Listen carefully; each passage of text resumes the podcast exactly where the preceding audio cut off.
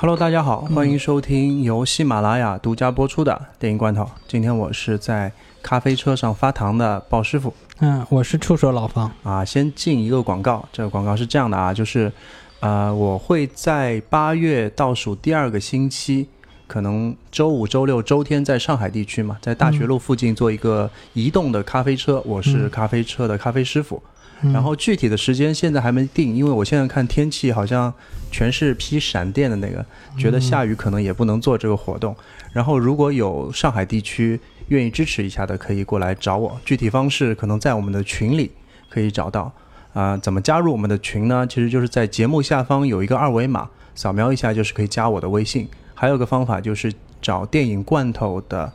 呃公众号，在公众号里也可以找到我们群。好，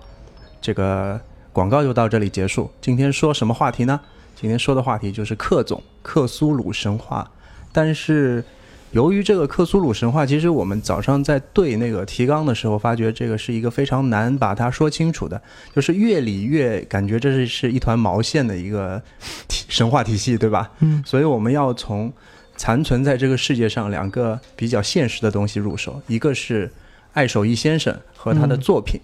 作品集嗯。现在也是出了一本很厚的书，对吧？一块砖块，嗯。那个那个西老师就是喜马拉的西老师也买了一本，也晒过了，就是《死灵之书》。嗯，好吧，老方从《死灵之书》可以接着给我们说一说。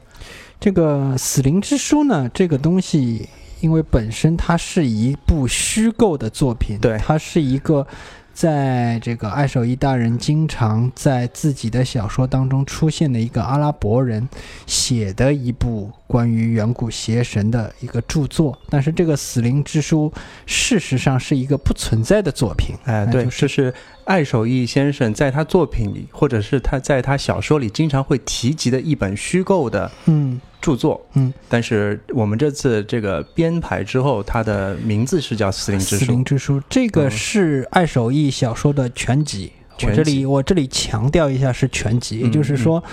他只要是他写的，他就全部收录嗯，进去，嗯包括他呃自己七岁左右的时候写的一个小短篇叫《小玻璃瓶》，也已经收录到这本书里面去了。这一点我觉得非常好。嗯然后就是我们在这里，我在这里不负责任打个广告，就是因为就是这这本书对于喜欢这种神秘或者幻想文学的人来说，嗯是一部不可多得的佳作。因为我嗯看了以后非常喜欢，恰恰就因为是。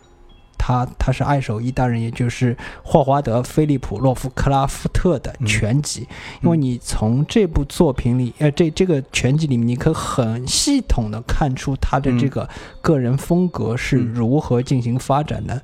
克拉夫特的这个全集，所有作品恰好可以在这样一个极限的那个程度当中，把它压缩到这个大砖头里面去。有些他那个作品，他写作的时间不是很长，也就十几年左右。嗯当然，他实际写作时间很长了，但是他的这个写作旺盛的那个时间时间段，也就是在他三十岁左右出头，一直写到嗯他去世的四十六岁左右，十几年，嗯，也就这么点儿了。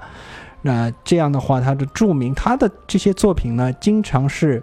作为合集，各种合集出现。那个那些合集里，你只能够，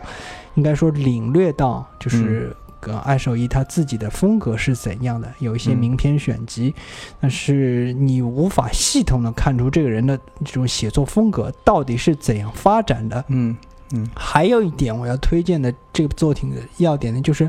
翻译这部作品的人嗯。和编辑这个作品的人都是非常有名的，就是这个爱手艺大人的爱好者。然后嗯。他们对整个体系都是非常了解的，嗯但是这个所谓的克苏鲁体系呢，就是在我们这种这种初级入门者看来，基本上就是一团乱麻，一团毛线。啊对，就是一团毛线。然后他们对这其中的典故、隐语、就暗示，嗯嗯或者甚至于就是克拉夫特经常用的一些双关语什么的，嗯嗯嗯都是非常非常了解的。嗯所以整个作品的翻译是非常有保障的。嗯啊、因为这个作品本身呢，到现在来说，这个爱手艺的作品终于能以这样一个全集出现，应该说是我觉得是一种水到渠成吧，应该是。因为我自己最早接触爱手艺的作品，大概是也是在十几年前，大概零四年、零六年的时候。嗯因为那个时候我我我记得我是在这个福州路上的一个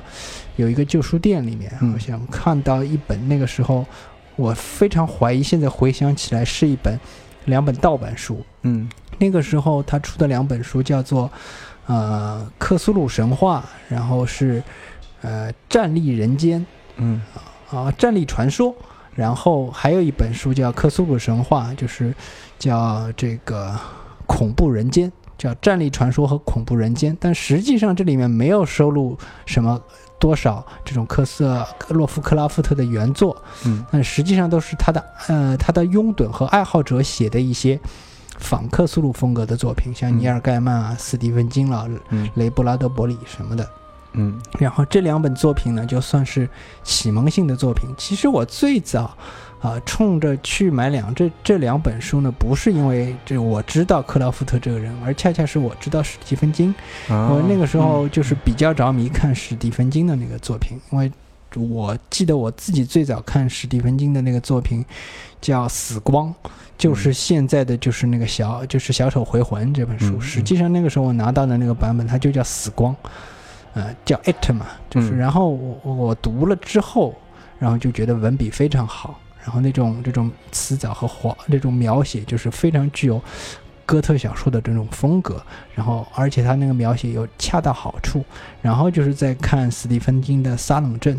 嗯，也是那那是一个讲一个吸血鬼的一个小说，但是那个。呃，这种哥特风格不是很足，但是就是潜藏在平凡小镇当中的邪恶那种气氛，就是看的有点让人不寒而栗。就是就是平常看上去很正常的一个小镇，怎么慢慢的因为吸血鬼变得逐渐不正常起来？那个转变的过程是、看的让让人是感觉是在这种恐惧当中有一点舒爽感的，就是这样这样一种感觉。但是然后又开始接接触这个爱手艺大人的作品之后呢，然后就发现，这个史蒂芬金这种描写的这个前一个的源头，应该就是和爱伦坡和爱手艺就很像了。因为他也是爱手艺的那些小说里面描写的风格都是大段大段的气氛描写，有很多气氛描写多到了你可能就是不加节制的气氛描写，就是不加编辑的气氛描写，就是你看到这种原作以后，在若干年以后啊，就是包括现在，你就会觉得你当你要是当时那个编辑，这种小说你你让这种小说发表在杂志上，那个真的是一真的是罪过啊！就是你你怎么能够让这种大段大段的东西出现呢？你至少要删掉三分之二左右吧，就是无法快速进入情节的那个部分实在是太多了。而且最要命的是，如果你去看那本《死灵之书》，就知道，你他所有的小说都是这。都是这样的，都是这副鸟样，对吗？然后就是我回头去说到这个克拉夫特这个人嘛，他之所以就是，呃，能够写出来的作品都是这样的话，这个他不是没有原因的，这跟他个人的经历也是有一点关系的。不过在讲到他这个人之前，我还是要强调一下，我们所经常听到的这个所谓克苏鲁神话这个体系是后人编撰的。对，呃，洛洛夫克拉夫特只是写过一个短篇叫《克苏鲁的召唤召唤》啊呼唤，除此以外，他本人只是含糊的稍微讲过一点。他说他自己的小说要么叫怪奇小说集，要么叫阿卡姆故事集，嗯或者是与恐怖有关的一些故事，仅此而已。然后呢，他自己本人并没有。呃认可说他的作品是一个什么什么的体系之类的东西，他也他没有这个兴趣，也不想把它编撰成这种成体系的东西。嗯嗯这些东西全部都是他的和他的那些朋友，呃，有些比他年轻，有些和他同龄同龄，但是无一例外，全部都比他活得长，这是主要特点。因为，呃，不然的话，他的作品后面的推广怎么说呢？就是。这个从宣发的角度来讲，这个这一波宣发做的是非常的成功非常啊成功。嗯但是我们从现在来看，他这个宣发其实也是慢慢就是引进出来的，是花了很长时间的。从他去世的三六年，一直当中慢悠悠的，大概发酵了大概几十年时间，才发酵成现在这个模样。好，现在回过头来可以说一下那个啊，爱手艺大人本人自己的一些生平了。这个洛夫克拉夫特，他出生于一八九零年的八月二十号，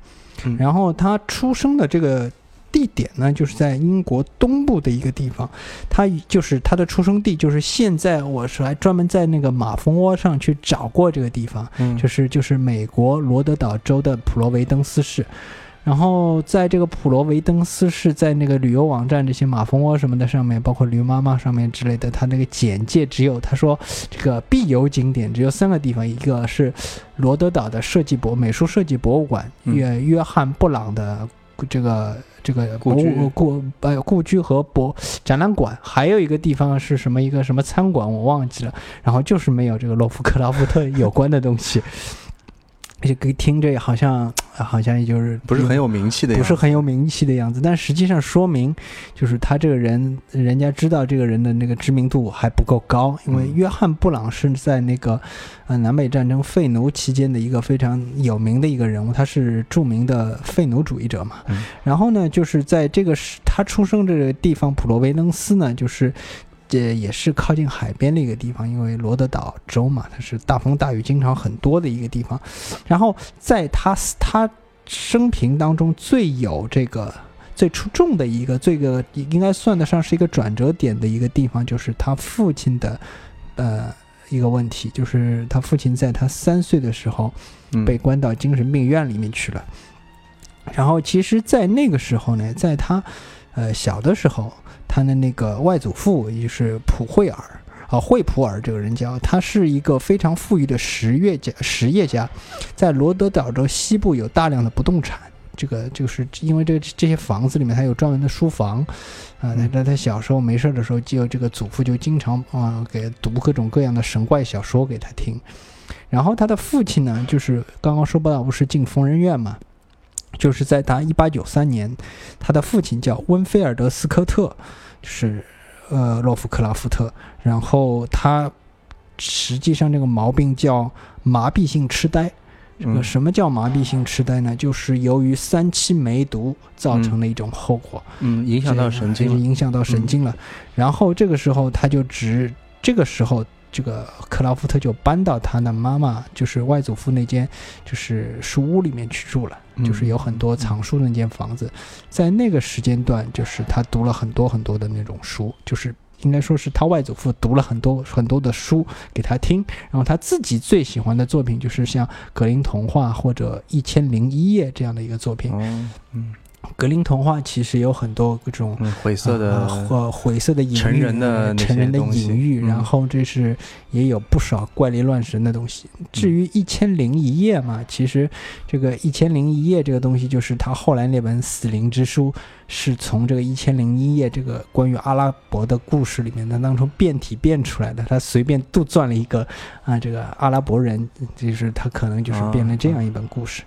然后。他到五六岁的时候吧，他的那个外祖母去世了，然后外祖母去世这个事件就是影响到他的是精神状况了，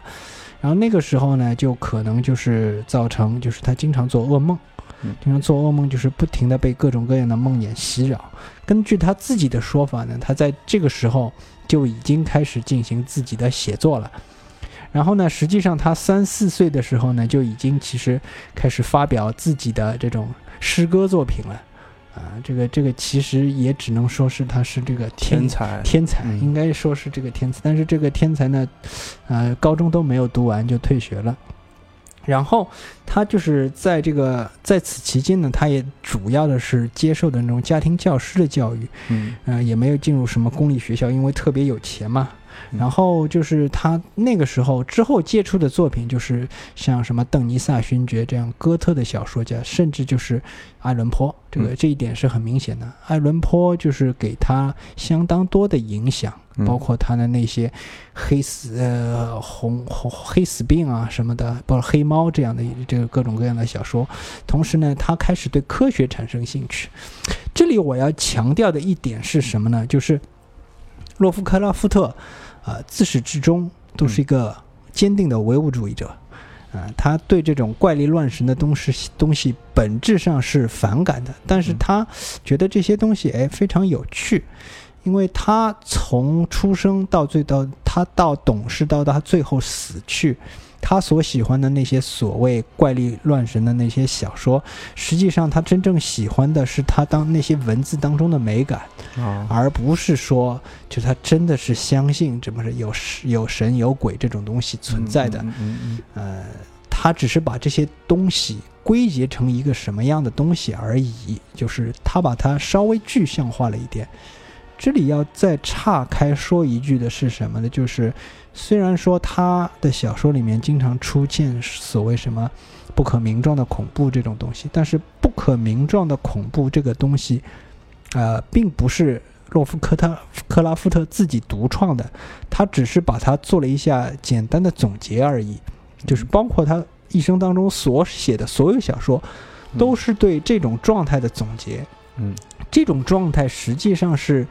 呃，沉淀在我们所有人类的那个心理结构和情感结构深处的一个东西。嗯，这个东西千百来年来都是如此。其实不要说，呃，不，大家不要以为这类怪谈作品之类的东西是近现代才有的那些作品，就是在我们更早的时间开始用文字书写的时代，就已经有各种各样怪力乱神的东西出现了。也就是说，这人类在这个。孤苦伶仃的地，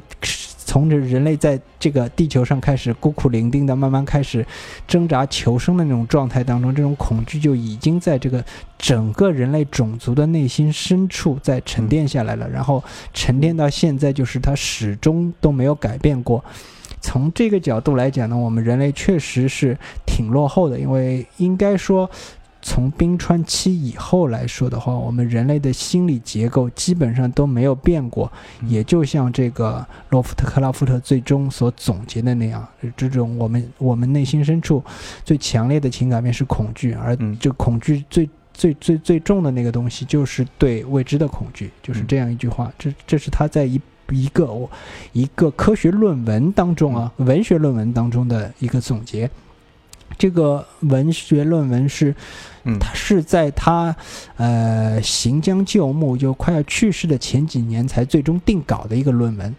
事实上，他的那些小说就像是在给这个论文做的一些。各种各样的注解，或者反过来说也是一样的，嗯，呃，所以说从头到尾他都是一个坚定的唯物主义者。他写小说是出于他自己文学上的兴趣，他只是把一些那些自己讨厌的东西，包括一些他自己不想看到的一些东西，全部写到文字当中，甚至于他做一些发泄而已。因为他实际上他这个人呢，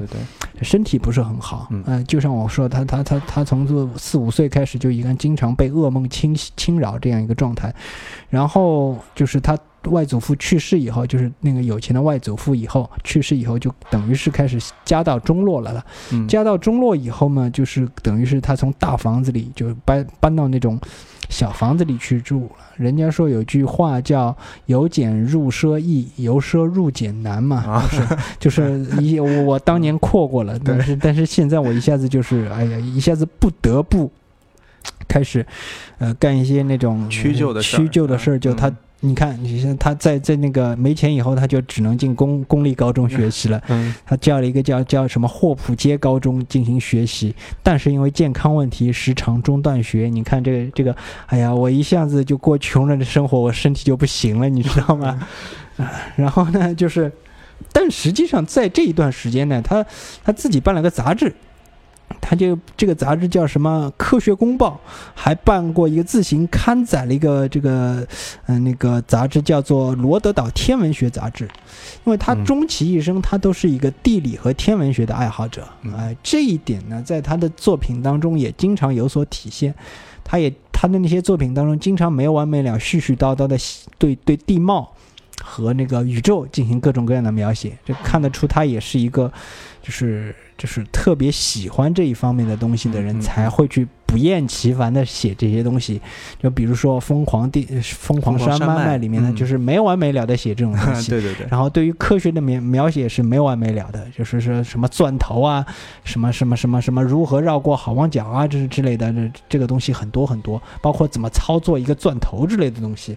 哎，这个这个这个确实很难过，呃，读读的时候特别费力，老实说。然后到十五、十六岁之后呢，他就开始开始投稿了。那个时候呢，他是投稿的那个对象是普罗维登斯当地的一个叫《星期日日报》，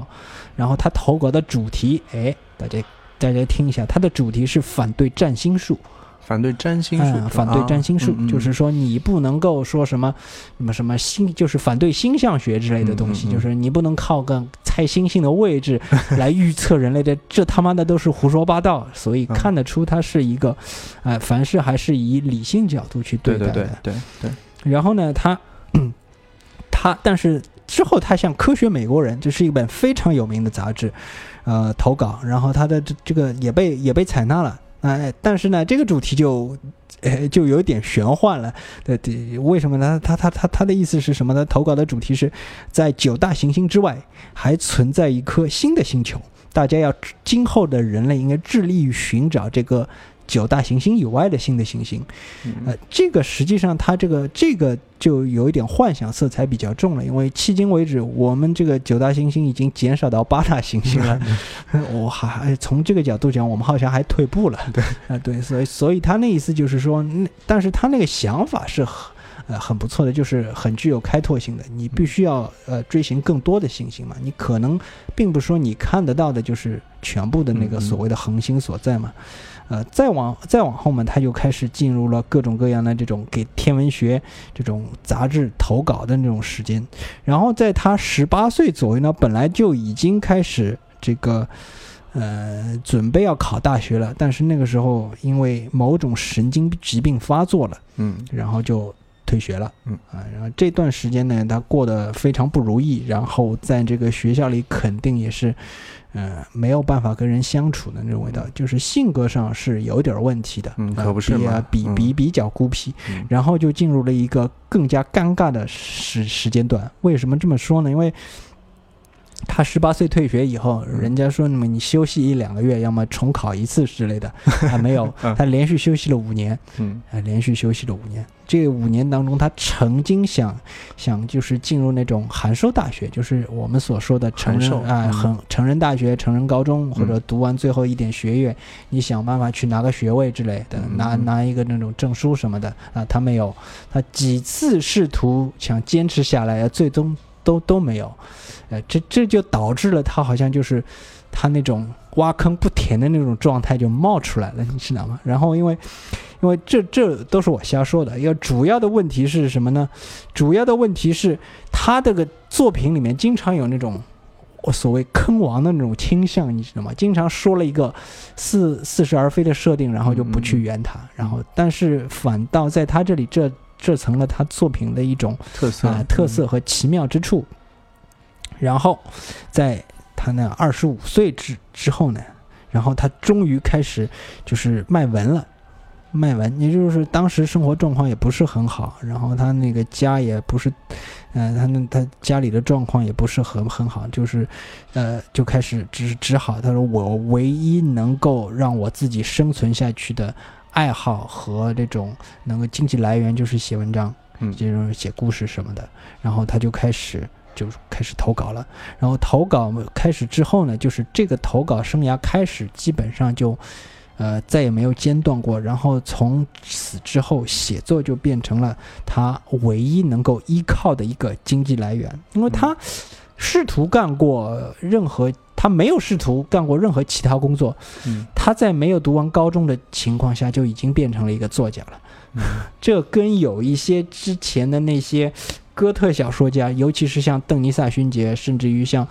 啊、玛丽雪莱他们这这波人是完全不一样的，因为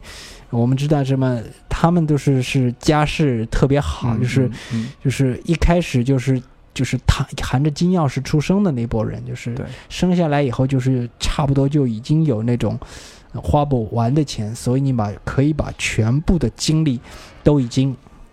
投入到这种自己更高的精神追求上面的去，那种人是不一样的。他可以算是一个蓝领工作者。就是甚至就是在写作当中的蓝领工人，然后他是需要靠写大量的作品来维持生活的那种人，嗯，但是但实际上他他的作品也没有想象中的那么多，但问题就在这里。然后在在在这一段时间内，他就是断断续续的在写了一个作品，他的那个他的那些作品的那个只不过也是仅能够保持自己的就是。不饿死那种状态，嗯嗯，看得出他也没有写太多，也也有一种坑王的倾向在里面。然后呢，他是在那个接近三十岁左右的时候，他开始投稿到一个《鬼力幻谈》里面的《鬼力鬼力奇谈》啊，对，《鬼力幻谈》就是《Weird Tales》这样的一个杂志当中去。然后这个杂志是在一九二三年创刊的。然后创刊以后呢，等于是他就是不停的收录他的作品，他是收录他本人的作品算是最多的啊，不，除了他死后的那个那个杂志社以外，这个回头再讲。在这段时间之内呢，就是他等于是给自己之后的那个创作，就是积淀一些那些经验吧，应该是练练笔，应该说是，然后开始给《鬼力幻谈》这个杂志。这个写小说之后，那也已经是大概三十岁以后的事情了。那三十岁以后呢？这一次呢？这那个时候呢？他还开始认识了他后来的那个妻子。他妻他和他妻子的认识，在一个是在一个波士顿的这个业余作家大会上面，就是这个业余作家大会。因为他所他的妻子索尼娅呢，她是也是一个没事儿经常练练笔的那种那种女性。然后这两个人好像是。在那个笔会当中能够比较谈得来，然后他们就，其实我也不知道为什么呢，他们开始决定结婚，因为这这一点对这个人来说是蛮奇怪的一件事情。对，因为在此之前啊，在此之前，他那个所谓这个波士顿举行了这个业余作家大会，这是这个啊艾守义他在近二十年以来第一次在外面过夜。嗯，在此之前，他大部分都宅在有亲人和他一起待在家里。然后，这是他第一次在外过夜，可能是自己这这方面的经验不够丰富，所以一下子就想进入到那种结婚状态了。然后，那实际上呢，他是一个比较传统的人。然后，他们虽然认识以后呢，他们决定结婚，结决定结婚，但是他们等于是，呃，为了找能找到一些更好的工作，他们两个人当时是决定就跑到纽约去了。但是这个纽约的这个气氛呢，就是就是由此展现出这个我们这个爱守一大人性格当中的另外一面，就是比较阴色孤僻的一面，以及他对一些呃传统的坚守的这一面。因为他是本质上来说，他是一个呃怎么说呢，比较比较有自己那种倾向的那个作家。他所认认为是好的东西，那就他他就会坚决的维护。他如果认为那东西不好，他就会坚决的反对。他是一个比较传统的那种两元论式的那种风格的作家。也就是说，他不喜欢纽约的那种多元混杂的那种气氛。呃，这个时候呢，碰到另外一件事，他这个妻子索尼娅·格林，他觉得这个纽约的工作机会比较少，因为他是一个，呃，怎么说呢，好像是个服装设计师，是个裁缝，是个做做衣服的人。然后他跑到那种中西部，也就是类似于旧金山、洛杉矶那样的地方去了。然后跑到那里去，就是等于是她把她老公扔在纽约，一个人不管，她自己走掉了。嗯，然后她老公呢，就是她一个人就继续待在这样让待在这个让她神经特别紧张的那种纽约，她她又变成孤身一人了。在整个这个过程当中呢，她就觉得，哎呀，这个是不是？哎，这个这个这个这个国家这个社会就这样下去就完了，你知道吗？然后就他把这种气氛就直接写写到他的一个作品叫《雷德胡克的恐怖》当中去了。这个雷德胡克的恐怖一开头，也就是各种大段的这种地形描写，以及就是很直白的，就是描写出就是他对这种多元混杂那种地域风格的那种强烈的厌恶。他嗯其实他自己在给其他人写信的时候，也经常说一些这样的话那，比如说他对别人给自己的一个友人写信的时候，他就直接说是，呃，我认为所有的文化都应该保证自己的纯洁性和传统，就是。就是拉丁文化就应该保护保存拉丁文化的传统，就是就是英格鲁萨克萨克森文化就应该保护保持他们自己的这个传统。嗯然后呢，他就是他他本人对墨索里尼十墨索里尼十分赞赏，他认为领袖的一些做法非常好，能有有助于就是保持这个文化传统的纯洁性。但是他对希特勒的评价极低，认为他是伪科学和混乱主义的代表。然后嗯，但是他认为他所做的事情是一些必要之恶吧，所谓的 necessary evil 这样的东西。嗯所以看得出来，他是一个他大在他当时是具有比较右派保守倾向的一个人，原教旨主义者。啊，对，然后呢，他就是他其实也没有说其他文化有什么特别不好，他只是说各自的文化应该以自己的方式继续就是保存下来，就是嗯。要保存文化的纯洁性嘛。这个这话。听起现在听起来相当的政治不正确，但是呢，在那个时候是一大票人的呃主流思想，尤其是你你想这个希特勒也好，墨索里尼也好，都是打着这个旗帜，那、嗯就是他们的追追随者也很多嘛。嗯，你包括现在特朗普，他也是以这种方式，这种上台的，但是打着这种旗号，就是美国第一的这种旗号，就是也是受到了大部分人，就是他至少他是在选票当中选赢了嘛，获获胜了嘛。，嗯呃，但是他认为呢，就是最应该隔离的一些人，对吧？是黑人，还有就是澳大利亚原住民，啊、他就就是毛里人这样的人。他说这两种人是，呃，完全的那种这个并不开化，啊，是是退化人种，嗯是退化人种。这这两种人应该严格的和现代人种区分开来。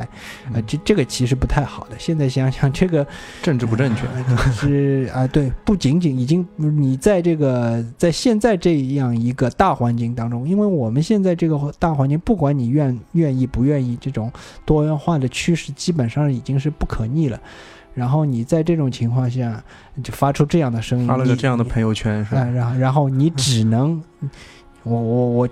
这用一个用一句就是我们以前的话来说，就是自绝于人民，你知道吗？这种话就是相当于所有人都要把你拉黑的那种。嗯，对，嗯但是呢，他这他在纽约期间也不是说一无所获，呃，他除了写一些作品之外，他还就是交各种各样的朋友，然后他有了搞了一个叫卡莱姆俱乐部。这个俱乐部呢，就是主要是和他平时和他有通信关系的一些文友。其实他很早就开始在投稿之后，有人看到他那个作品，就有人给他开始写信了。然后他在到了这个阶段，这些写信给他的人就越来越多。他实际上从写信的角度来想，那些经常神交的人就越来越多了。嗯嗯像包括一些神交的人当中，就像就就有这个后来所谓的克苏鲁神话的二当家威廉奥古斯特。呃，德雷克，嗯然后就是一些像啥，像什么呃之后的一些像乔治科克，包括唐纳德旺德莱这两和呃唐纳德旺德莱和霍华德旺德莱，还有就是就是后来这个呃野蛮人柯南的作者，以及这个还有一个这个布罗克，就是霍华德布罗克。这个霍华德布罗克是谁呢？可能大家听着这个人名字比较耳呃不是特别耳熟，但实际上他就是那个希区柯克那部电影《精神病患者》的原版小说的作者。嗯嗯嗯，但那个小说，嗯，被被希区柯克认为是不入流的三流作品。嗯，但是他觉得这个小说可以用来直接那个拍就是拍拍电影嗯嗯，在此之后呢，他等于是进入了一个写作的高潮阶段了，就是和和他妻子分居的那段时间，虽然以名义上的婚姻状态，但他在这部分当中写了很多重要的作品，其中就包括这个《克苏鲁的呼唤》，嗯就是在一九二六年的夏天就全部完成了。然后之后就写了很多，就等于是，呃，越写越越写越好了，而且杂志刊登他的作品，在在一些范围呢也获得了一些影响，也只能这么说。到比较尴尬的是，就是鬼力幻谈开始退稿了，有些作品，嗯嗯，开始对他退稿了，因为他的那个他那个作品开始完全进入了一个怎么说呢，全新全新的阶段。嗯然后开始写一些比较长的作品了。而这个，因为我们知道《鬼力幻谈》它是一个那种杂志，但杂志里面的作品就是你不可能，嗯，他那种作那种作品呢，就是作为长篇小说来说的话，实在太短，不够长，那它不可能单独成书。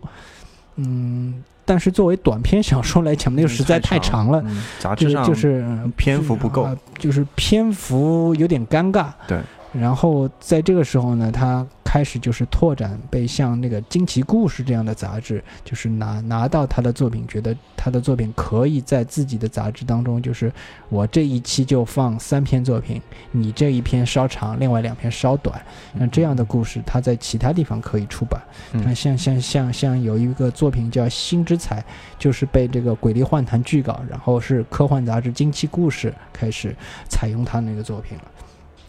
但是《惊奇故事》登这个作品之后，就是人家就开始骂，说 这个这个就是说你这个科幻杂志你登这种作品，这是什么东西啊？就是根本就不是科幻小说嘛。然后不管怎么样呢，就是他开他这个作作家生涯基本上也在正轨上越走越好了。然后就是他老婆这在在二八年的时候啊又就又回来了。然后回来了以后，他就是他们还是待在纽约，就是他他老婆在布鲁克林开了一家帽子店，但是呢，他们的就是婚姻关系基本上就已经名存实亡了啦。但而且这两个人好像，呃，待的也也也乐于处于这样一种状态，嗯嗯嗯就是嗯我既不离婚，就是就是就是始终处于那种尴尬的气氛当中。嗯，然后但是这种尴尬的气氛，包括就是这一段时间，他就是不停的从纽约到外面去各种地方去，就是旅游，采风，啊嗯呃，旅这不不一定是采风，就是旅游，好像就是打发时间一样的去旅游。但但看得出来他的经济状况也有好转了嘛。然后呢呢，他就各处旅游，就他大概在马萨诸塞州的时候去旅游的是一个渔港去旅游的时候，他就是获得了这种东威之恐怖事件的这样的一一这个灵感，就是嗯渔港之类的那种什么东西嘛。然后这个时候到二九年的这个时候，然后这两个人就是终于离婚了。只是索尼娅觉得他老他老婆索尼娅格林觉得这个这日子觉得还是不要再拖下去了比较好他要去找点其他事情了。然后他们终于在那个罗德岛州最高法最高法院啊，跟州法院下达离婚的判决，这是判决离婚啊。一般来说，因为呃在在国外呢，就是人家是结婚就是教堂里结个婚，嗯如果你要解除婚姻的话，你就是找同一个神父去解除一下婚姻就可以了。因为那个我之前说过了，那个嗯他是一个爱手艺的，是个唯物主义者，嗯他不可能去找那个，他那个婚礼也不可能是在教堂举行的。嗯然后呢，他就是解除这个婚约呢，只只能靠法律来解决这件事情。嗯他们两个应该是在这市政厅这种地方结婚的，就是登记一下就结婚了。然后之后，他就是他整个生活就逐渐开始进入一个比较糟糕的阶段了。当然，嗯是我说的这个糟糕，是相对之前的那种状态的那种糟糕，因为他的作品到之后就出的比较少了，但是这些有名的作品就出的就比较多了。这这这也是他是一个进入四十岁以后嘛，就是整个人的经验和生活，就是进入到一个相对成熟的一个嗯阶段。呃，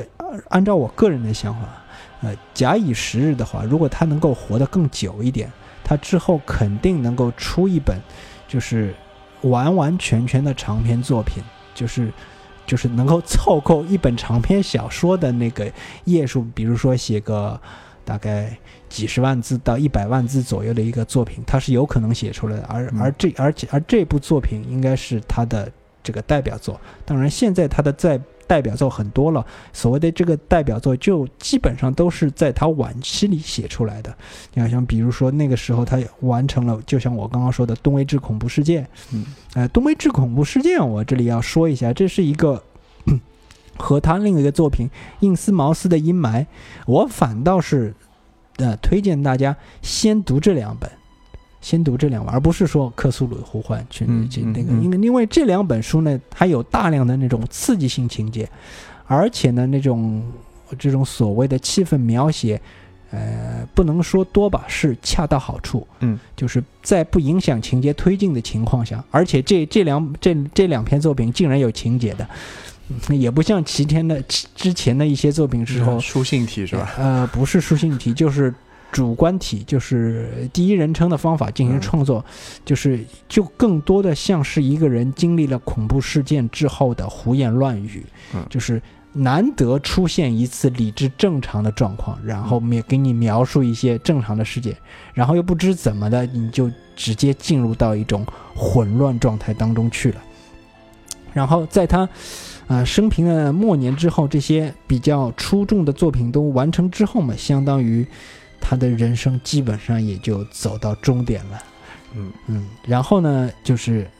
他在一九呃呃，应该是一九三七年，他四十六岁的时候去去世了，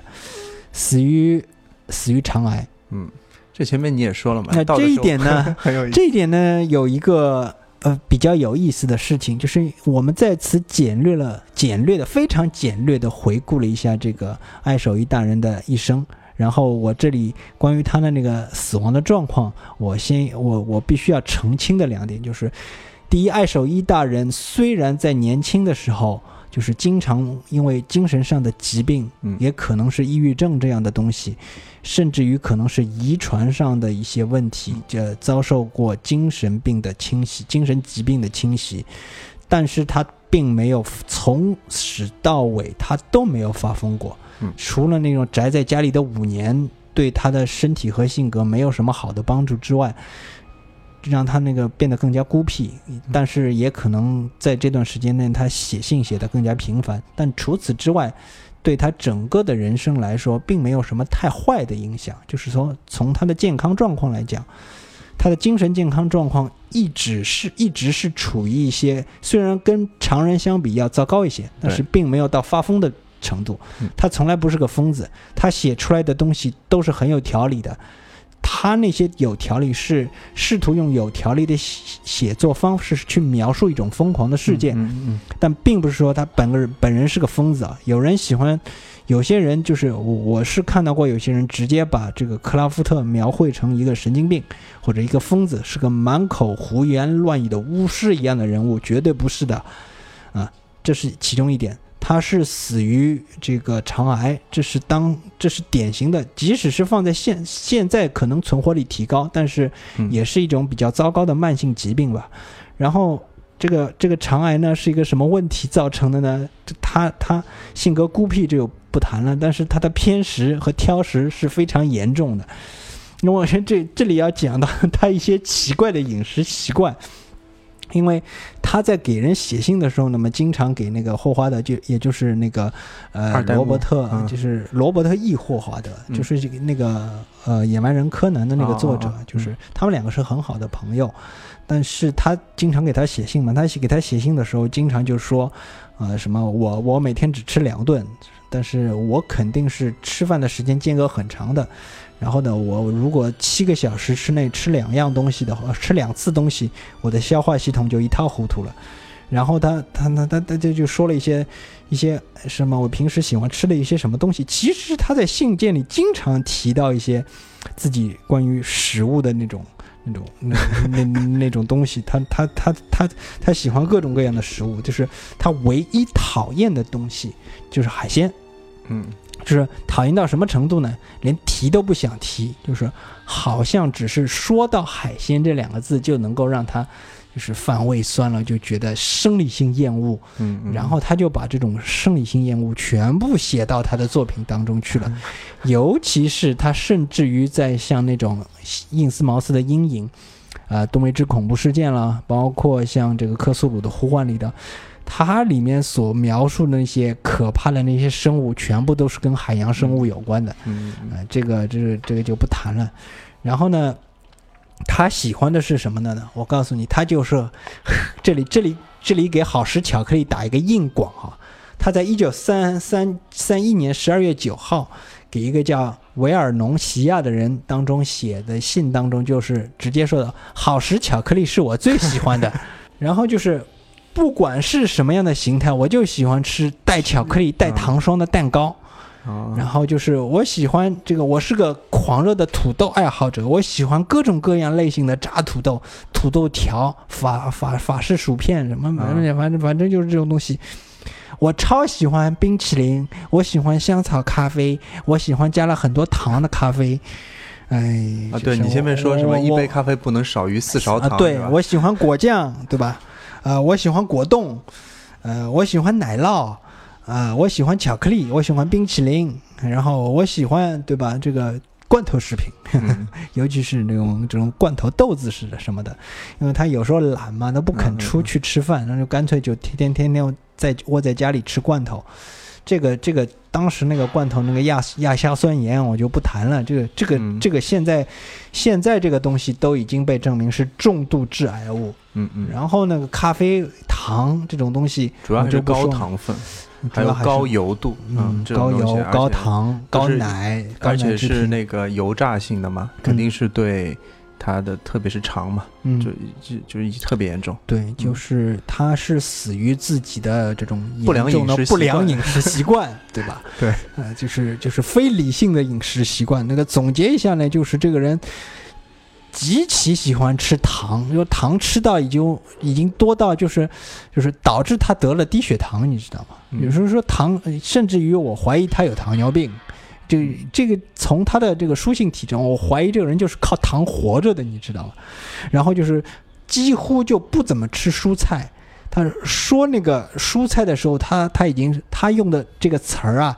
这个是忍受这两个字，你知道？啊我可以忍受哪些蔬菜啊？就是嗯，他对蔬菜的态度是忍忍受，然后呢，就是他每天吃两顿，然后时间不固定，天天熬夜，天天熬夜，嗯，这跟我们现在很多人做广告的也差不多。对，所以大家都能理解的吧？跟他的饮食习惯差不多，所以还是稍稍许注意一下。而且还有就是精神，特别是精神不太好，或者说是比较压抑，在家整天雇佣的人，嗯，特别想要吃，一是淀粉类食物，第二是嗯高糖分。嗯这个因为对精神上是有舒缓作用的，啊，对吧？嗯高糖分还有淀粉化成的淀粉糖，嗯都对精神有舒缓作用。感觉他就是整天没得病，就是靠高糖活着了，对 这种对感觉。对，就是他也不运动什么。他说嗯他唯一的运动就是散散步什么的，然后出去旅旅旅行一下，就是坐坐坐坐马车，然后散散步什么的。然后就是吃饭的时间极其不固定，嗯是吃的时候嘛就狂吃，不吃的时候嘛就什么很长时间不吃不吃东西，一吃就是全是甜的那种东西，这个对肠胃是肯定是非常不好的。就变成养生节目了，嗯对，然后就是嗯因为他的过世之后呢，就是我们正好要提到另外一个人，嗯那就是奥古斯特·威廉·德雷斯这个人。嗯、这个奥古斯特·德雷斯是二代目，嗯也就是相当于克苏鲁体系当中的整个克苏鲁体系的、呃建立建建立者。嗯但是在此之前呢，他还是有一个一一个小事件，就是这个个爱手一大人去世之后，他所有的那些稿件的那些问题，也就是说，他原稿呢和那些藏书呢，就是是他那个交下来的那些朋友当中，就是最关心的东西，倒不是说他们想争夺爱手艺的遗产之类的什么的，这个并并并并不是这么说，只是他们要争夺的这个遗产的管理权。嗯呃，我们都知现在都知道，这个克苏鲁体系是一个完全开源的创作体系，嗯你随便可以改设定的，也就是说，甚至于你可以狂乱到什么地？你现在可以写写一部作品，然后你把前面的设定全部推翻，只要你的作品有足够的说服力，我觉得这也没有什么问题。并没有强你强制，呃，有人说你必须要遵照什么什么事，因为这个设定实际上是德雷德雷斯自己搞出来的。当时呢，就是爱手艺去世以后呢，就是他的这种各种各样的藏书和他的稿集。这些稿集呢，他的那些朋友是他们打打算出作品集的，然后呢，哦这个时候呢，有一个叫呃罗伯特·巴洛的人出现了，因为他也是这个朋友圈中的一员。这个巴洛声称，这个爱手艺在生前把所有作品和他藏书的那个处理权都由他姑妈交给他了，就是交给这个叫巴洛的人。嗯但是其他人认为他在瞎编，嗯然后就是，呃，但是他自己说是描述了一个什么过程，但是其他人都不相信这个过程。嗯嗯然后你他说这件事情，爱手艺生前包括他家人都没有跟我们说过，这个是不是你自己编出来的？这这其中就是反对比较强烈的，就是旺德莱兄弟和他和就是他们两个人认为这个这个作品应该完全开放。然后巴洛呢自己好像是找了，已经先找了一个出版社出版了一些作品，嗯然后这两个人就火了。然后这个这个时候，德雷斯就是我们所所说的二当家，他自己呢就跳出来说，意思就是你们两两方就不也不要各说各的，要不我们给一个机会让巴勒巴洛解释一下。但不巧的是哈，巴洛本来可能要回信写给他们，要说一下自己什么状况啊，为什么要这么想，就是、嗯就是跟大家说说清楚这件事情。这个时候呢，他找那个出版社把那些作版作品都开始出版了。哦，然后这样一来呢，就是所有的人都火了，就是意思是说你这人就是个类似于小偷一样的人物。然后包括他有一个非常好的爱手艺，有一个很好的朋友叫 C.A. 史密斯。然后这个史密斯就干脆说，看我不用一剑把你戳死什么的。他家里有一个击剑用的一把剑的意思就是说我我下次看到你我就插死你，用用这个剑。然后已经到这种程度了。嗯然后到这个程度呢，这个时候巴洛的呃感觉自己就是腹背受敌，也有可能是觉得有感到了一种众叛亲离的孤独感。呃，这个时候就是所有人都已经对巴洛没什么好印象了。你看这个时候巴洛意思就是我还是把所有的东西都交给你们吧，他也不为自己辩解了。嗯，呃，他就干脆把这些作品全部交给了德雷斯和旺德莱兄弟。这个这个时候呢，德雷斯就是他们本来是想一次性把所有的作品都找一个出版社，慢慢一些一次性出版，但是没有出版社肯出他的全集。嗯然后怎么办呢？这个时候，但过了两年之后呢，就是德雷斯和他们一些朋友，就是干脆自己成了一成立了一家叫阿卡姆之屋的出版社，嗯就专门出出版跟这个爱手艺和他朋友圈子里面的这个有关的作品有关的作品。嗯然后就是这些反反复复出来的这个作品之后，就是慢慢形成了现在所谓的科苏鲁神话体系。哦然后这个，但是到到后来，这个巴洛还是和这些人就是进行和解了。呃，巴洛自己后来是成了一个这个人类人类学家，但是他三十三岁的时候就自杀了。嗯、然后就是旺德莱，他也是到墨自己到后来自己跑到墨西哥去了。反正这这个圈子里的人就是神神叨叨的呃厉害、啊神神神神叨是也是就是每一个人的命运都已经应该算是比较多揣的吧，应该是这样说的。但其中最著名的就是我们所说的这个奥古斯特·德雷斯。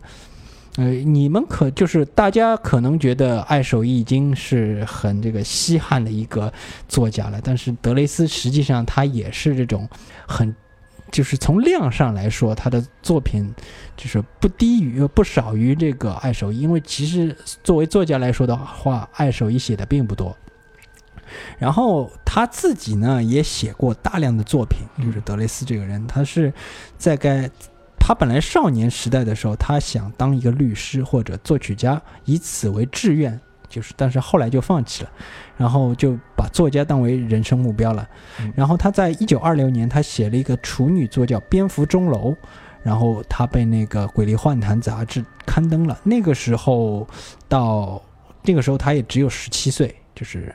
也算是少年得志吧，应该算是。嗯嗯然后呢，就是他一直到一九五四年《鬼力幻谈》停刊为止，他在这本杂志上发了发表了大概一百二十篇作品。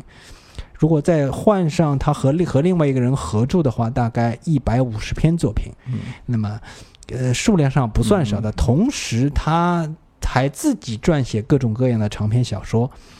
然后呢，这个长篇小说，他这个长篇小，他一生当中撰写的长篇小说大概是有一百五十多本，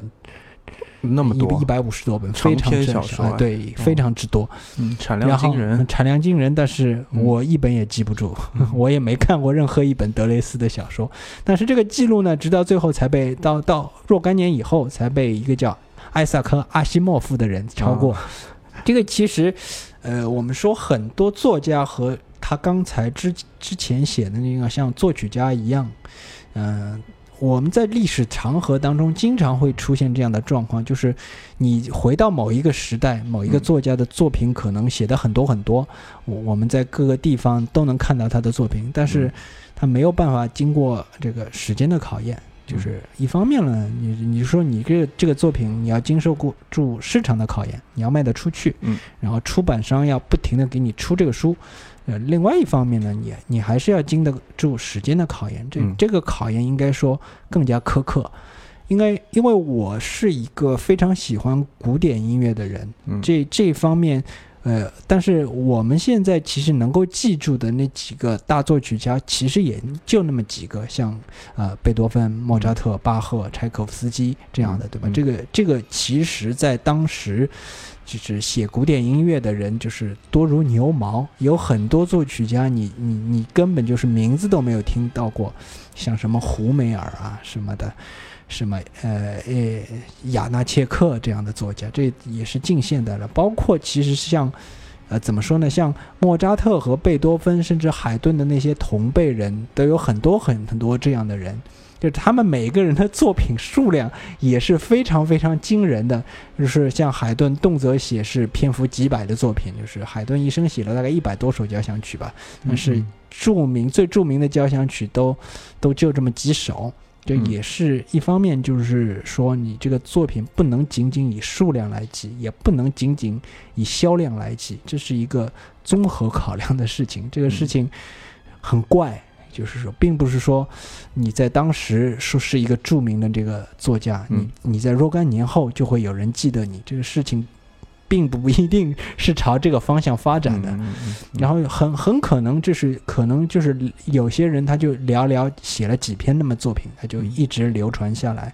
这个我觉得也是一让人让人挺让人唏嘘的一件事情。也是你你作为作家，你可能觉得自己的作品当时卖得很好，也很不错，但是实际上到了若干年之后，你会发现你的所有的作品。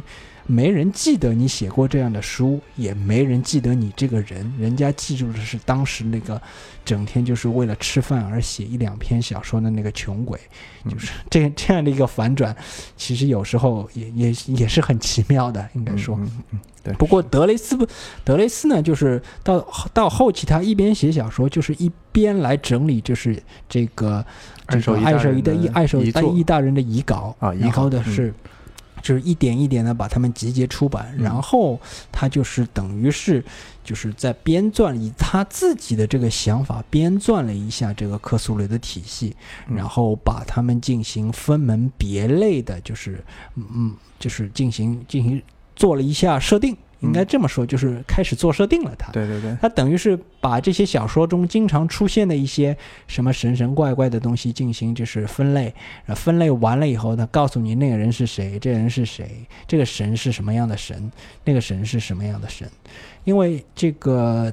在爱手一自己，他自己只只写过这个是就是三个主神，也就是就是万物之神、愚钝吃鱼之神阿萨托斯，然后是剩下的就是他他下一集的那三个就是，呃，沙布尼古拉斯啊、嗯奈亚提普拉托以及尤格索托斯。然后他能够明确做体系的，似乎就这四个。然后剩下的包括克苏鲁自己，他只是含糊的把它称为旧日支配者。嗯然后他是当年在若干几几十万年之前，呃，穿过宇宙来到这个我们这个地球上，然后这个克苏鲁就是，呃，在当时征服当时的。就是古时候地球的主宰被这个我们的这个旧日支配者克苏鲁征服了，然后他征服了当时存在于地球上的一个叫母大陆的地方，然后呢，就是征服了以后，他出现了一些状况，然后他就沉醉在南太平洋底的一个叫拉莱耶的地方。这个地方有准确经纬度的，现在那个地方确实有一个小岛的，呃。奇怪的是，还经常有人跑到那里去旅游，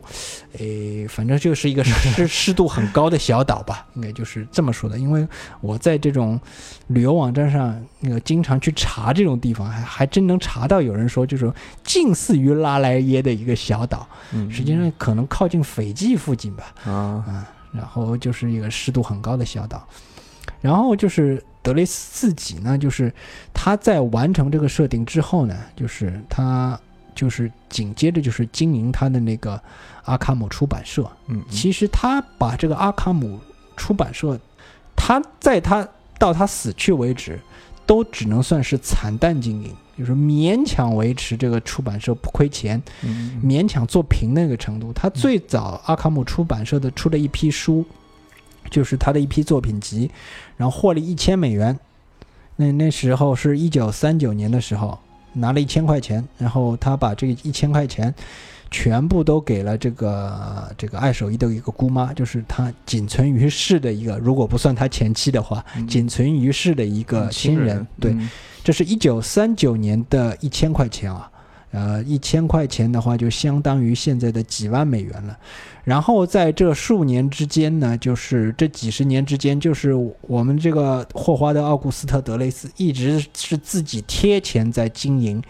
这个出版社的，然后他前前后后基本上要花掉了接近呃几万美元。嗯数万美元，应该说是这个可能要接近十万美元，也就是等于是他在倾家荡产在经经营这个出版社。嗯嗯他实际上他在晚年的时候，这个人他虽然一生寂寂无名，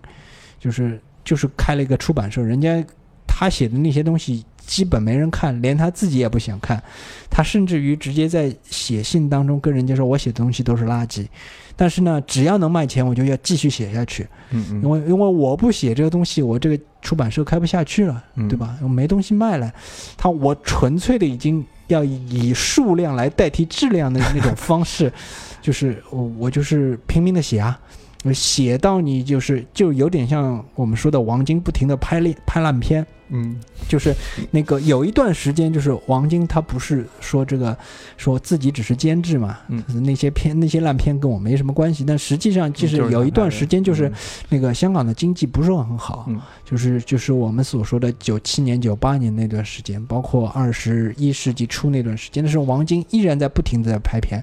但是人家就很感激那些演员，嗯那些那些普通的那个电影从业者就非常感激王晶，嗯因为就你我们拍电影就是混口饭吃，你你只要有公开，那嗯那就是好啊。嗯嗯这个这个这个这就是好事啊！你就是我们的恩人啊！对吧？嗯像德雷斯自己也是呀。那我只要有公开，我只要能写这个，我只要能想办法让这个呃出版社维持下去，我就要不停的写。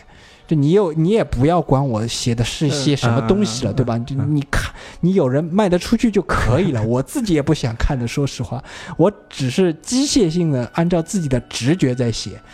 呃，所以从这一点上，我觉得德雷斯是功不可没的。嗯没有他，没有阿卡姆出版社，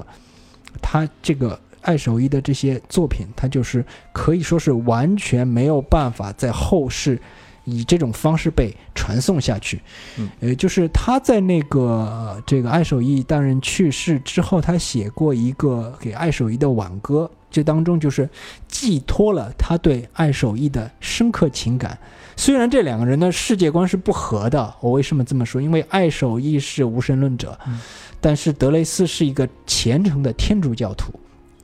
他们基本上是按照我们现在的话说是严重三观不合的。嗯但是恰恰就是德雷斯对这个爱手艺的这个作品的推崇，已经到了一个这个不是亲人胜似亲人的那种程度了。嗯就是他那写的一首挽歌，我觉得很美。我这我在这里读一下，因为嗯我觉得是很美的。就是他他是其中一节是这样写的，就是哪怕仅有一天，你的信件再也接不到，灿烂光辉的梦幻，纸上温暖的友情，全部都与我永绝。然而，克苏鲁依然阔步在门户的彼方，阿拉伯人依然在诵读他的死灵之书。而不死的旧日支配者也会继续绽放光芒，也就是他他之后做的所有事情，就跟他写的挽信教了歌是完完全一样的然后他就是就像他写的这些东西，对吧？就是他做的这些事情，就好像真的是就是一个一个虔虔诚的的信徒一个信徒嗯。对一个就是一个教主的这种。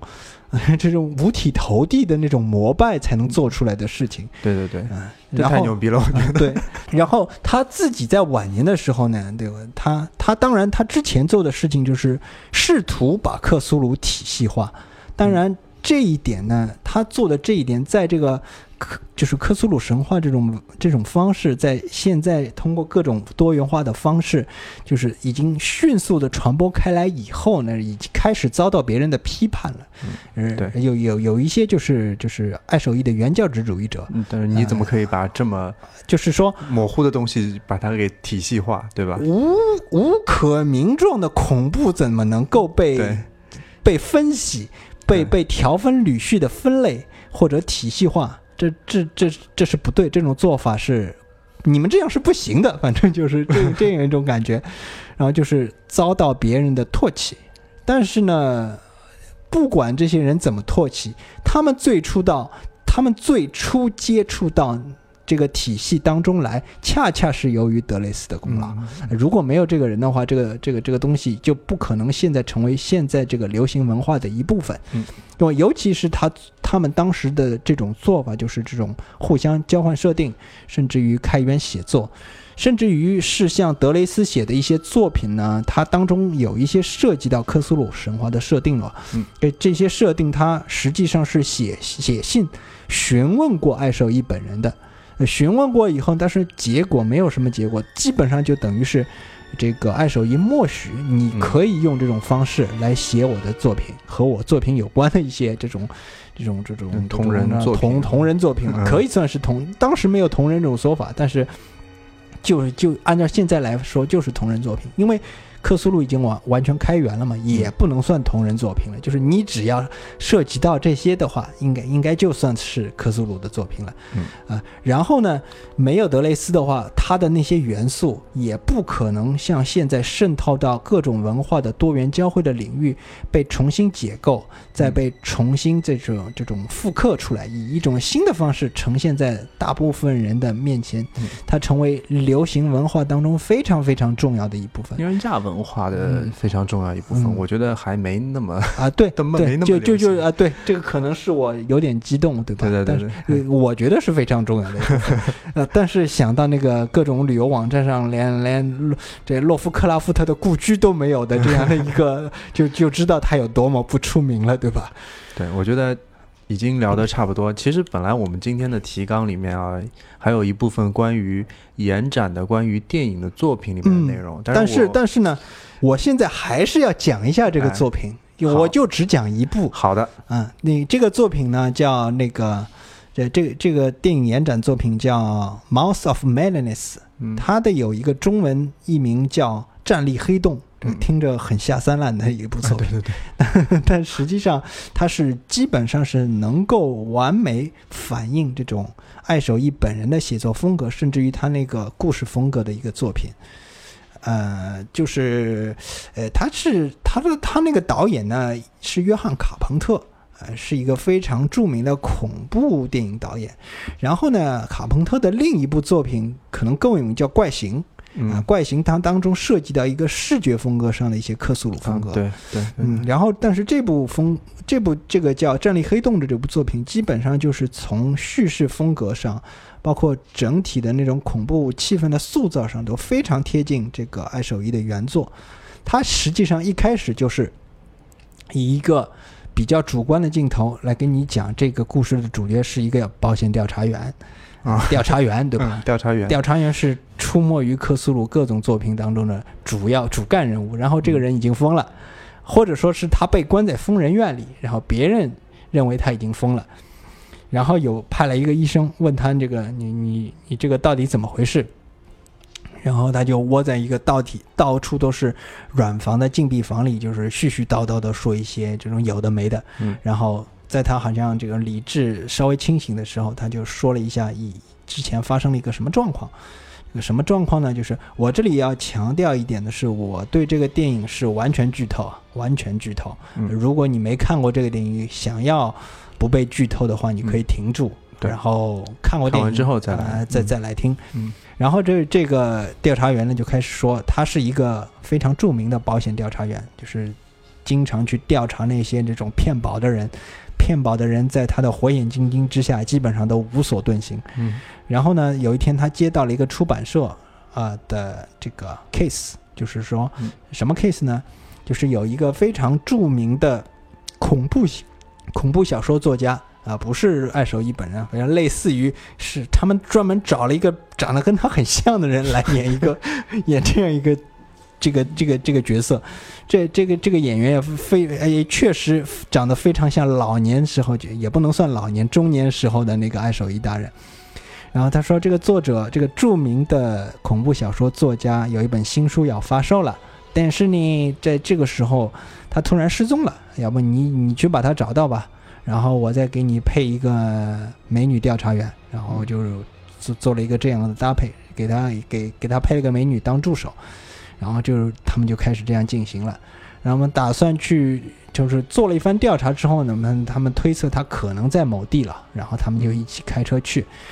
然后换到他们去在这个过程当中，在在这个他们去找他之前，他就是这个作为调查员，他自己先开始去读这个作家之前的一些作品，嗯。啊，读着读着，他开始发噩梦，嗯。然后发噩梦之后呢，就是，呃，他觉得哦，这这小说家这个这个感染力还是有一点的。我原来以为这个这个事情，呃，这我对这种恐怖小说这种东西无感是吧呃无感，然后看了以后觉得，哎，他还是有点水平的。呃，看到这里其实，呃，然后他觉得就有一点点小动摇了。然后呢，就是再往后就是他们开车到某地去找这个人，然后在开车的过程中不停的会遇到怪事，就是比如说他这个美女助手就是轮班开车的时候，就是撞死一个骑自行车的老太太。但是那个老太太好像没事儿一样的，就从车后面钻出来了，然后看了他们也嘿嘿笑了一下就走掉了，然后就开着开着，这辆车就开到了一个什么，呃，很奇怪的隧道里面。然后这个女女女助手觉得自己这辆车已经飞起来了，在在天上飞，然后从这个隧道钻出来以后呢，就是他们已经到了那个某某小镇，啊，又是一个什么类似于顿威治恐怖事件的那种小镇里面。到了一个小镇里面呢，然后就是住旅店，住的这个旅店呢，他发现这个旅店跟跟那个某个小说里面描写的旅店是完全一样的。然后这个时候，那个女助手已经已经有点要觉得不太对劲了，嗯然后她就说：“要不我们离开这里吧。”然后那个保保险调查员呢，就是娓娓道来跟他说：“你不是这样的，这个只是巧合而已。”他还是反复的是一种比较理性的态度来对待这些怪事的。然后再然后呢，就是他们在这个小镇里碰到了一些小孩儿，一个奇怪的小奇怪的小孩儿，还有一个奇怪一些奇怪的村民想攻击他们。然后晚上这个这个这个保保险调查员出来喝酒的时候，又碰到一个村民的头子。那个村民的头子说，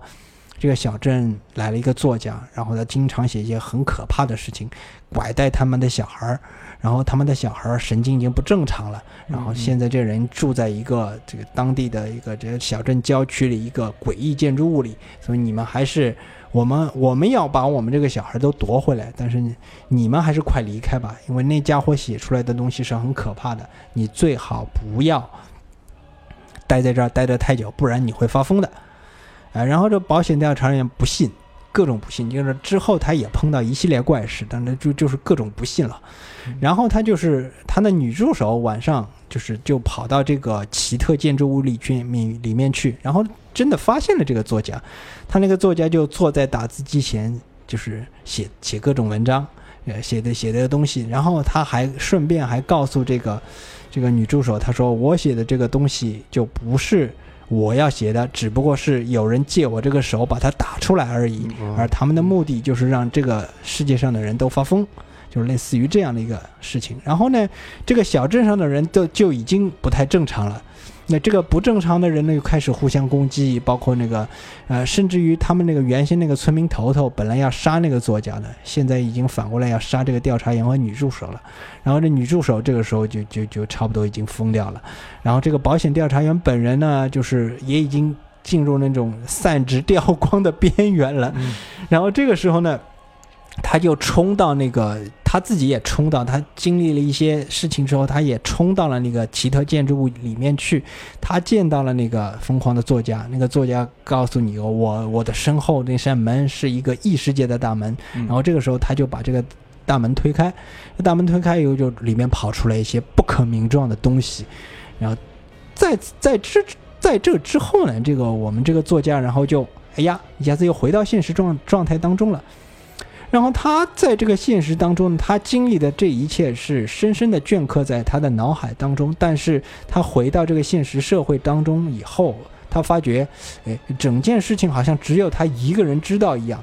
嗯而且呢，那个出版社的人告诉他，这个这个调查这件事情好像没有发生过，好像他碰到的那些事情只只是他个人经历，对于别人来说根本就没发生过这件事情。这个小说最终也是已经出版了，是已经出版了，然后已经大卖了。然后这个大卖了以后，人家人家读了这个小说以后的人都变成都都发疯了，都开始逐渐发疯了。然后是这样一个状态，然后他就是开始变成那个就是赛制掉光那种状态，直接进入了这种这种疯狂的状态，被人送进疯人院了。然后又回到这个疯人院的开头，然后这个时候呢，这个是他就对那个前来跟他说话的那个医生就说，现在外面肯定是一团乱麻，很快就要侵蚀到这里了。哎，果不其然，一大群人就是冲到医院里，哎，把这个把这个医院洗劫一空，就是这些人外面都进入了一种这种集体吃鸡的那种状态了，就是。嗯，就是东打西打的那种乱哄哄的状态。然后最后呢，他这个保险调查员醒过来，就在一觉醒来之后呢，发现这个这个这个医院里边连个人都没有了。他自己就是结束的时候就已出了这个医院，空荡荡的游游荡在大街上，呃，发现到处都是乱哄哄的一片。然后他走进一家电影院，里面正在放这个根据这本书里面的一些情节。呃，改编这个电影，这个主角竟然跟他自己长得一模一样，嗯呃，然后呢，他他他这个时候赛值彻底掉光了，然后他就他就买了一个爆米花，坐在空无一人的电影院里，看着这个根据他自身经历和书里面的内容改编的电影，然后到此这个电影就结束了。哦，嗯这个整个电影的这个这个结构，包括我们说的那个整个克所谓与克苏鲁有关的一些亚文化电影的一些结构，基本上就是如此。其实有人就是稍微总结过一个，就是啊发生了怪事啊，嗯，怀疑怪事与邪魔有关，然后调查以后发现，哎呀，这是真的跟邪魔有关，然后结束了。呃，基本上其实整个克苏鲁体系就是发展到现在，包括他的那应该说这类电影就是所所谓好的与克苏鲁有关的电影，就是它不是那种特别强调里面的那个名词出现和怪物视觉文本出现的次数，不是以此来判定的。你比如说，有些电影它干脆就直接叫自己克苏鲁的呼唤啊什么的，克苏鲁，甚至就叫克苏鲁三个字。这个，但是这类电影都拍的不是特别好，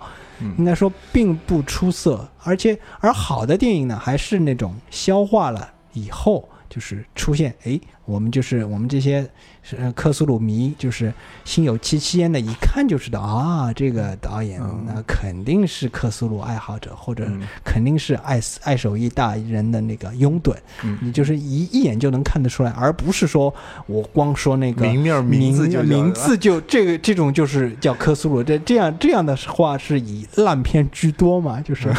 然后就是这个涉及到，就跟这个从视觉角度讲，我刚刚也跟鲍师傅说的，就是说什么长得越正常的那个什么，就是档次越低啊，好像就是、是，但是你如果长成是一团乱麻的，就是你就知道这个这一定是是个高位神，是个高位神，就是有点类似这种感觉。那实际上在这方面，我觉得消化吸收的比较比较好的，应该算是宫崎英高。嗯嗯，相对来说，应该说，我觉得从电影角度来讲，特别特别好的这个克苏鲁电影，应该就是还是，呃，吉尔莫·德尔托罗没有拍成的那部，呃，《疯狂山脉》。因为嗯我看过一些设定，包括看过一些想法，我觉得还是非常接近克苏鲁这种气氛的。包括接近这种爱手艺个人这种气氛的。嗯，虽然他找了汤姆·克鲁斯来做主演，这这一点可能会有一点出戏，但是会有出戏的呃会有出戏。嗯，但是呢，就是特别好的克苏鲁电影，除了我刚刚说的《战栗黑洞》之外，呃，基基本上就没有什么就是叫得出名字的商业大片，因为原先《疯狂山脉》是要拍成商业商业大片的，嗯。你你想都找了汤姆克鲁斯这样的演员嘛，嗯，但是现在呢，就是其实就像鲍师傅刚刚所说的那样，他还是处于一种亚文化的那种阶段。啊嗯，并没有真正上升到那种现象级的状态，但是真正上升到现象级状态呢，只有宫崎英高做的监制的那一系列游戏，像《黑暗之魂》和《血缘诅咒》，嗯，呃，它当中或多或少的就透露出各种各样这种，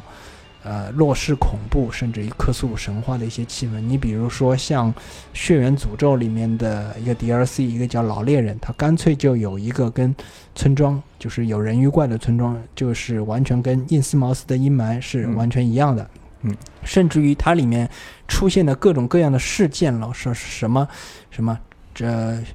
这希望能够跟纯净的血脉延续，以便就是交给远古巨神传传血了，血液纯净了，这种